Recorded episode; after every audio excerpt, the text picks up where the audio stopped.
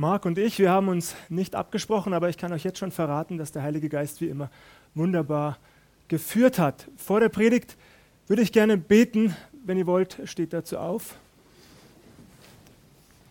Herr Jesus Christus, wir loben und preisen dich und danken dir von ganzem Herzen dafür, dass du der Herr bist, unser König, ja, vor dem wir stehen und knien dürfen, den wir loben und anbeten dürfen für das, was er uns für uns getan hat. Und so danke ich dir jetzt auch, dass du wirklich auch durch die Predigt sprechen wirst. Du hast etwas vorbereitet für jeden von uns, weil du unser Leben verändern willst durch die Kraft deines Heiligen Geistes. Und so lege ich dir die Predigt hin. Ich bitte dich, dass ich dein Werkzeug sein darf und dass du mir deine Worte in meinen Mund legst, dir zur Ehre, denn nur um dich soll es gehen. Du sollst groß gemacht und erhoben werden. Wir loben und preisen dich. Dank dafür in deinem Jesu Namen. Amen. Wer von euch war schon einmal stolz und überheblich? Oder andersherum gefragt, wer war noch niemals stolz und überheblich? Ehrlich gesagt, das dachte ich mir. Wir alle kennen diese Gefühle, nicht wahr? Das sind fast schon normale menschliche Gefühle, Stolz und Überheblichkeit, nicht selten und insbesondere dann, wenn wir uns mit anderen Menschen vergleichen. Dann kommen sie in uns hoch.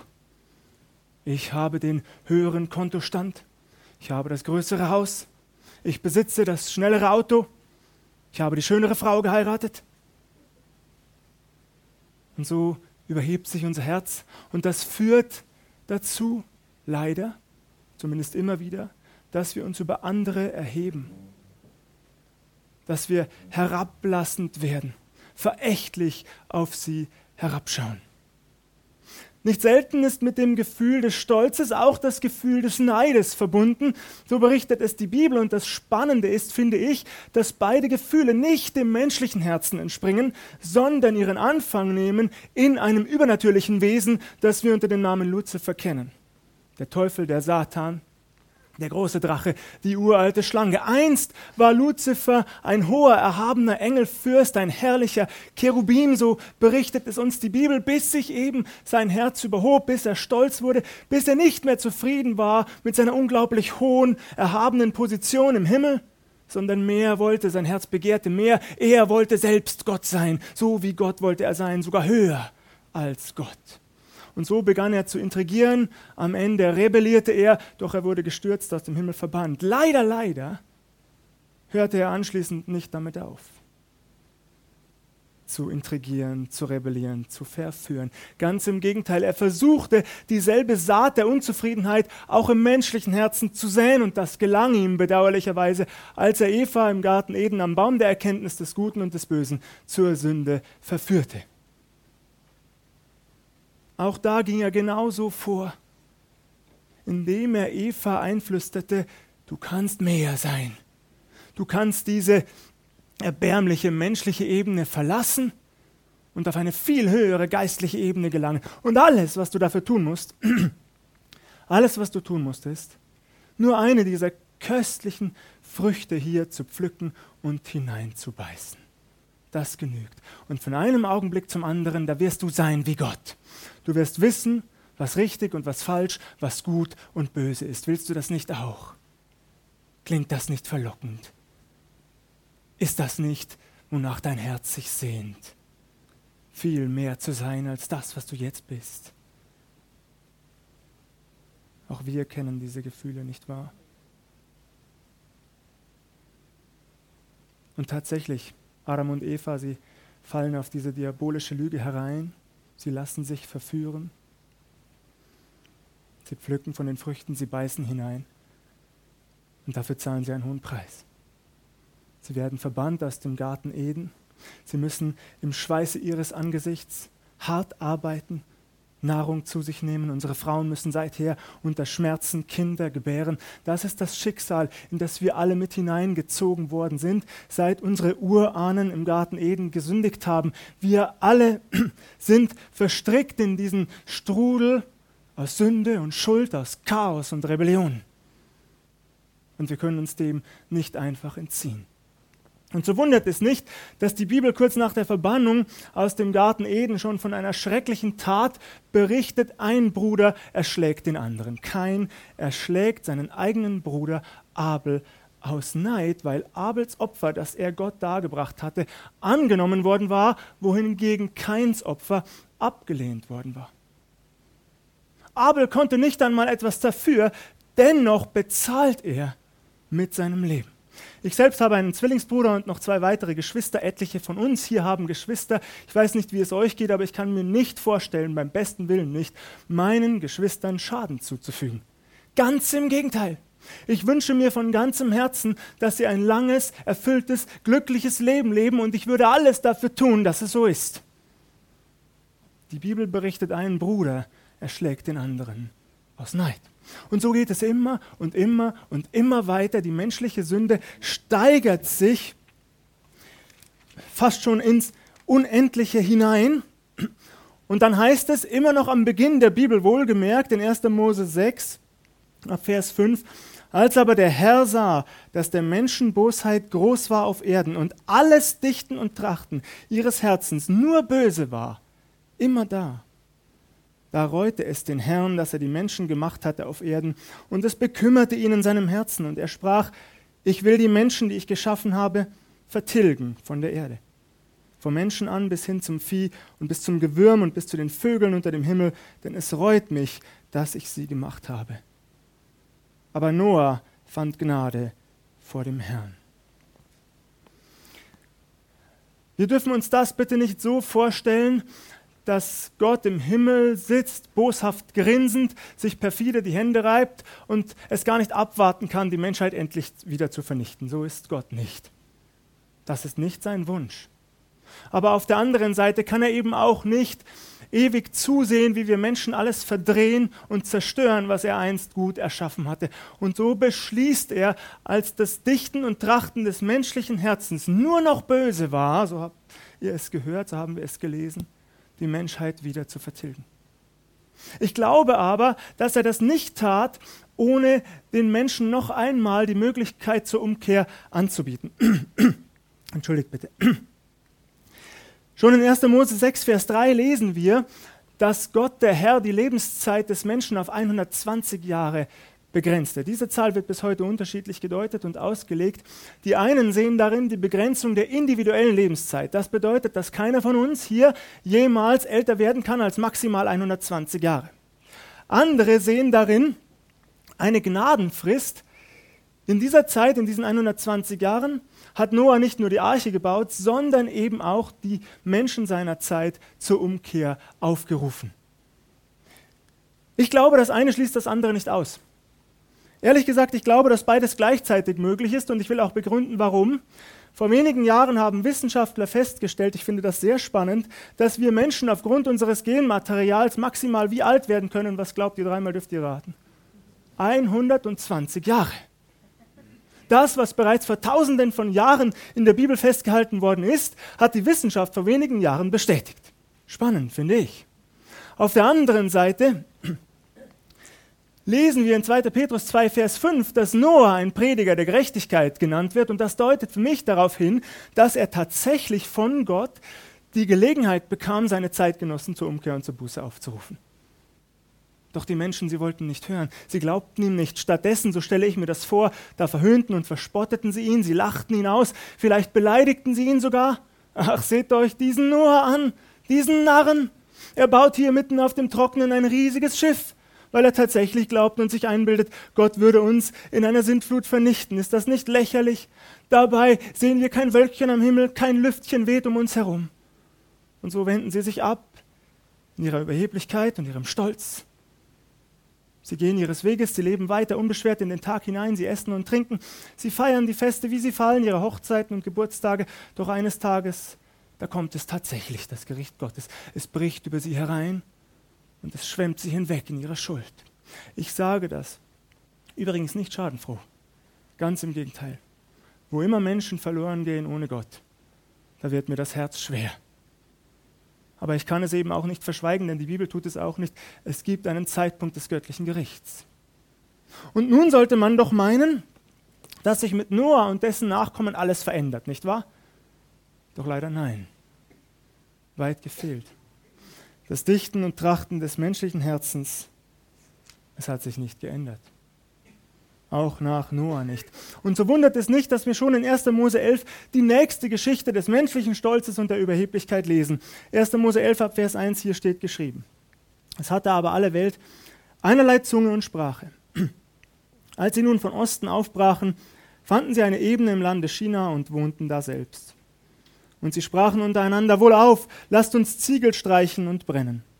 Und nahmen Ziegel als Stein und Erdharz als Mörtel und sprachen, wohl auf, lasst uns eine Stadt und einen Turm bauen, dessen Spitze bis an den Himmel reiche, dass wir uns einen Namen machen, denn wir werden sonst zerstreut über die ganze Erde. Zwei Dinge sind mir besonders wichtig geworden in diesem ersten Absatz. Zunächst einmal erfahren wir, dass die Menschen gegen ein göttliches Gebot verstoßen, von dem wir bereits in 1. Mose 1, Vers 28 und noch einmal in 1. Mose 9, Vers 1 lesen können. Gottes Wunsch für uns Menschen war, seid fruchtbar und mehret euch und füllet die Erde. Das wollte er. Wir sollten die Erde in seinem Sinn beherrschen, das heißt verwalten, zu seiner Ehre und zum Wohle seiner Schöpfung, der Tier- und Pflanzenwelt. Hier in 1. Mose 11 erfahren wir genau das Gegenteil. Die Menschen wollen gerade das nicht. Und so rotten sie sich zusammen. Sie suchen sich eine Ebene im Lande China, um was zu tun, um eine Stadt und insbesondere einen riesigen Turm zu errichten, dessen Spitze bis an den Himmel reichen sollte. Und zwar nicht etwa, um dadurch Gott die Ehre zu geben, um dort Gott anzubeten, vor ihm niederzufallen, ihn zu loben und zu preisen, sondern, ihr habt es gehört, um sich selbst einen Namen zu machen. Das ist ihr Antrieb, ihr einziges Motiv. Sie wollen sich ein Denkmal setzen, sich selbst. Sie wollen sozusagen in Ewigkeit überdauern in den Gedanken, in der Erinnerung der nachfolgenden Generationen. Das ist ihr einziger Antrieb, um diesen Turm zu errichten. Ich weiß nicht, wie es euch geht. Aber dieses Motiv, das treffen wir bis heute in den Herzen der Menschen an. Sie streben danach, etwas Großes zu vollbringen, um Jahrzehnte, Jahrhunderte zu überdauern, damit wir uns einen Namen machen, damit man ja an uns denkt, damit man vielleicht eine Straße nach mir benennt. Oder eine Skulptur am Marktplatz errichtet, was auch immer. Aber dieses Motiv, das die Bibel hier beschreibt, es hat die Zeiten bis heute überdauert. Ich finde das absurd. Ich weiß nicht, wie es euch geht, aber wenn ich zum Telefonhörer greife oder den Lichtschalter betätige, dann denke ich nie, niemals. Auch nicht einen einzigen Augenblick an die Menschen, die das erfunden haben. Die sind mir ehrlich gesagt relativ egal. Sie bedeuten mir nichts. Und doch gibt es zahlreiche Menschen, auch heute unter uns, die genau danach streben, sich selbst ein Denkmal zu setzen. Traurig. Was ist wichtiger?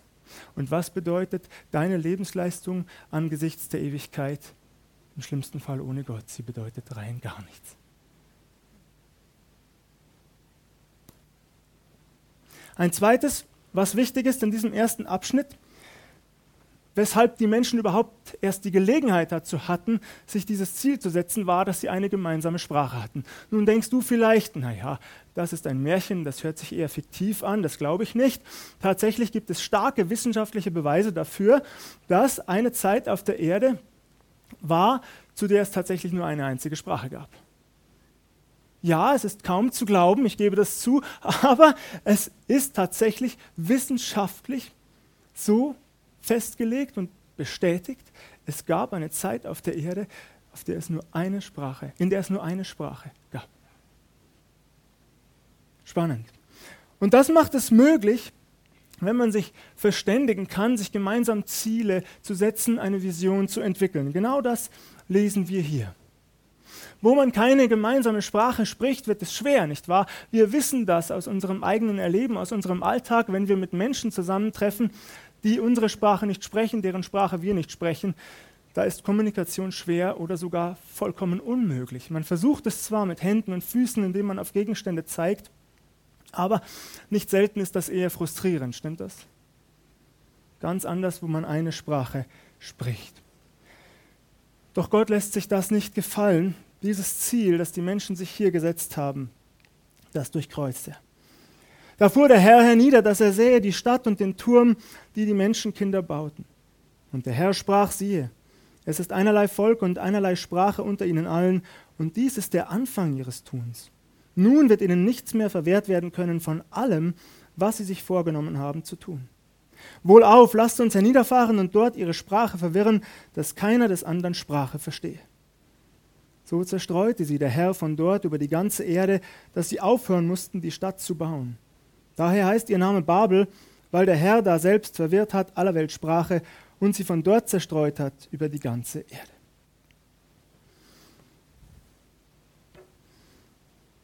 Ich weiß nicht, ob ihr euch das schon einmal vorgestellt habt, was hier beschrieben wird. Gott, der allmächtig ist, der allwissend ist, der alles sehen kann, hätte sich das Ganze ja auch aus dem Himmel heraus herab absehen, ansehen können, nicht wahr? Doch offensichtlich beschließt er, ich betrachte mir das menschliche Treiben aus der Nähe. Und so verlässt er den himmlischen Thronsaal, er begibt sich herab auf die Erde, mischt sich mitten unter das Volk, unter die vielen Menschen dort in der Ebene China und schaut ihnen dabei zu, wie sie ihr Ziel verfolgen spannend. Ich habe mir das richtig bildlich vorgestellt, wie Gott um die Fundamente des Turmes herumgeht, wie er die Arbeiter betrachtet, manche, die die Steine, die Ziegel brennen, andere, die sie im Schweiße ihres Angesichts herbeischleppen, wieder andere, die sie aufeinandersetzen und mit Mörtel verbinden. Er sieht, wie wieder andere die Stadt um den Turm herum aufbauen mit, Sta mit Häusern aus Stein und Holz oder vielleicht Zelten. Er sieht die Händler, die ihre Waren anbieten. Er hört den Lärm aus nächster Nähe. Er riecht all die Gerüche. Spannend. Und dann, so deute ich den Text weiter, kehrt er wieder zurück in den Himmel. Und dort bespricht er sich mit jemandem. Die Frage ist, mit wem? Aus der Bibel, aus dem Buch Hiob erfahren wir, dass die Engel Gottes sich immer wieder um ihn versammeln müssen, weil sie ihm Rechenschaft schuldig sind. Ich glaube allerdings nicht, dass das hier der Fall ist, dass Gott sich hier mit Engeln bespricht. Ich glaube, dass wir hier von der Dreieinigkeit erfahren. Gott der Vater, Gott der Sohn, Gott der Heilige Geist, er beschließt in seiner Dreieinigkeit, wir werden jetzt dieses Vorhaben auflösen. Und zwar indem wir die menschliche Sprache verwirren. Und genau das geschieht. Die Menschen müssen aufhören, am Turm weiterzuarbeiten. Sie können sich nicht mehr verstehen. Es ist unmöglich geworden. Und so zerstreuen sie sich letztlich doch über die ganze Erde, über alle Erdteile, in alle Himmelsrichtungen, in alle Regionen der Welt. Weil Gott auch selber festgestellt hat, wenn wir das nicht tun, wenn wir die Sprache des Menschen jetzt nicht verwirren, dann wird ihnen nichts mehr unmöglich sein. Das, diese anmaßende Handlung, ist nur der Anfang ihres abscheulichen Treibens. Wenn wir weiterlesen in der Bibel, dann erfahren wir, dass das eigentlich nicht Gottes Wille ist, dass sich die Menschen nicht verstehen. Warum nicht? Weil er den Wunsch hat, und so haben wir es auch einleitend schon gehört, dass vor allem eher groß gemacht wird, wenn Menschen miteinander reden. Das ist sein Wunsch. Wenn wir als Nachfolger Jesu mit anderen ins Gespräch gehen, dann sollen die Menschen nicht nur hören, nicht nur irgendwelches unverständliche Gebrabbel, sondern sie sollen hören und verstehen, um was es geht. Und das Spannende ist, wir kommen ja von Ostern her und gehen auf Pfingsten zu, dass Gott an diesem Punkt in der Geschichte sein Gericht hier sozusagen rückgängig gemacht hat, zumindest teilweise. Denn was geschieht an Pfingsten? Gott schüttet seinen Heiligen Geist aus über die Jünger Jesu.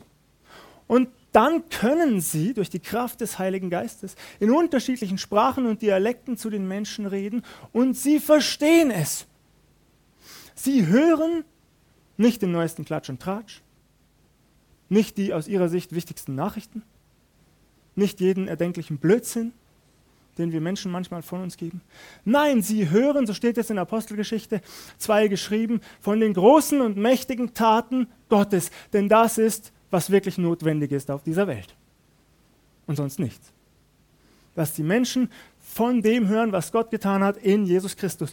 Ich weiß nicht, wie ihr das seht. Ich kenne keine wichtigere, gewaltigere Botschaft als diese. In keinem Film, den ich je sah, in keinem Buch, das ich je las, in keinem Gespräch, das ich je führte kam etwas Wichtigeres vor, als das. Es war oft Unnötiges, Oberflächliches und dummes Zeug. Nichts von dem, was ich jemals gehört habe in meinem Leben bis heute, war wichtiger und gewaltiger als das. Dass Gott selbst in Jesus Christus sein Blut vergießt zur Vergebung unserer Schuld. Und ich habe mich gefragt, verkündigen wir diese Botschaft deutlich genug? Verstehen die Menschen? Ich glaube ja. Gott sei Dank, immer wieder. In wenigen Wochen beginnen wir wieder mit unseren Open-Air-Gottesdiensten, weil das genau unser Wunsch ist, dass die Menschen aus dieser Stadt, aus dieser Region hier von Jesus Christus hören. Da draußen allein in dieser Straße, da leben etliche Menschen, die verloren gehen ohne Jesus Christus. Und sie müssen hören und verstehen. Wir werden am Volksfestgottesdienst teilnehmen, weil das genau unser Wunsch ist, dass Menschen von Jesus Christus hören. Und das ist übrigens auch unser Auftrag. Wissen wir das? Das ist der Auftrag der Gemeinde Jesu bis heute. Im sogenannten Missionsbefehl in Matthäus 28, da lesen wir nicht, dass Jesus sagt, darum geht hin in alle Welt und bildet neue Politiker aus, die besser regieren als die vorherigen. Nein, nein. Jesus sagt auch nicht, darum geht hin in die Straßen der Großstädte in München und Berlin, klebt euch auf die Straßen und setzt eure Anliegen durch gegen das Gesetz. Nein, nein. Das sagt Jesus nicht.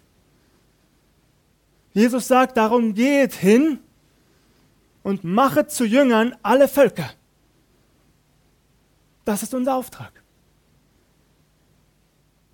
Und obwohl ich sehe, dass wir diesen Auftrag doch erfüllen, glaube ich, es könnte mehr sein. Stimmt ihr mir zu? Ich sehe das an meinem eigenen Leben. Immer und immer wieder, wie viele Gelegenheiten ich habe, von Jesus zu erzählen und wie viele ich auslasse. Zu meiner Schande sage ich es. Wie viele sind es? Wir haben die gewaltigste Botschaft dieser Welt. Wir haben eine Botschaft, die die Menschen freisetzen kann, die die Ketten und Fesseln, in denen sie gefangen sind, sprengen kann durch die Kraft Jesu Christi. Wir haben eine Botschaft, die ganze Nationen positiv beeinflussen kann. Wir haben eine Botschaft, die aus mächtigen Tyrannen Nachfolger Jesu machen kann durch die Kraft des Heiligen Geistes. Und allzu oft, da beißen wir uns feige auf die Zunge, nicht wahr? Und schweigen und ziehen den Schwanz ein. Ich an erster Stelle. Wohlgemerkt als Pastor. Und ich schäme mich dafür. Und als ich diese Predigt vorbereitet habe, und als mir das neu aufgegangen ist, da ist mir auch klar geworden, ich will nicht zu allem und jedem meinen Senf dazugeben, was ich viel zu oft tue, dass ich meine, ich muss mich wieder in den Mittelpunkt drängen, weil ich ja allzu viel weiß. Nein, ich will nur eines tun in den Wochen, Monaten, Jahren, Jahrzehnten, die mir noch geschenkt werden von Gott. Ihn verkündigen, nicht Politik, nicht Umweltschutz. Mag alles wichtig sein. Aber am wichtigsten ist, dass Menschen Jesus Christus kennenlernen. Und sonst nichts, denn es geht hier um die Ewigkeit. Und so bin ich begeistert und immer wieder fasziniert von den großen Erweckungspredigern der vergangenen Jahrhunderte, wo wir genau das lesen. Ein Dwight L. Moody, ein großer Erweckungsprediger des 20. Jahrhunderts, 19. Jahrhundert, hat gesagt, habe ich, er hat sich immer selbst gefragt, habe ich nach einer Predigt wirklich die Menschen deutlich genug auf Jesus Christus hingewiesen? Das war das Einzige, was er sich gefragt hat. Haben die Menschen nach meiner Predigt gewusst, wer Jesus Christus ist und hatten sie die Möglichkeit, sich für ihn zu entscheiden? Weil ihm nämlich klar war und weil er das auch nicht verschwiegen hat, es gibt ein zu spät. Du kannst aus diesem Raum hier rausgehen ohne Jesus Christus und morgen hast du keine Chance mehr. Manche wollen das nicht hören, aber es ist genauso. Wir wollen das nicht hören. Wir denken, wir hätten ewig Zeit. Das ist eine Lüge. Das ist nicht die Wahrheit. Und deswegen bin ich begeistert von solch großen Erweckungspredigern. Ein Billy Graham, ein großes Vorbild von mir, ihr wisst das, viele von euch wissen das, hat sich, bevor er sich mit Politikern traf, aus aller Welt, mit den größten Politikern der Welt, immer erbeten von Gott, schenk mir die Gelegenheit, dich zu verherrlichen. Es soll nicht um Politik gehen. Die Menschen sollen hören von dir. Du sollst im Mittelpunkt stehen. Mich begeistert das. Und ich will das auch. Und so habe ich zu meinem Herrn gesagt und werde es auch die nächsten Tage wieder sagen, schenk diese Kraft durch deinen Heiligen Geist, verändere mich durch deinen Heiligen Geist in genau diese Richtung, dass Menschen hören und verstehen, wer du bist. Gelobt sei Gott dafür. Amen.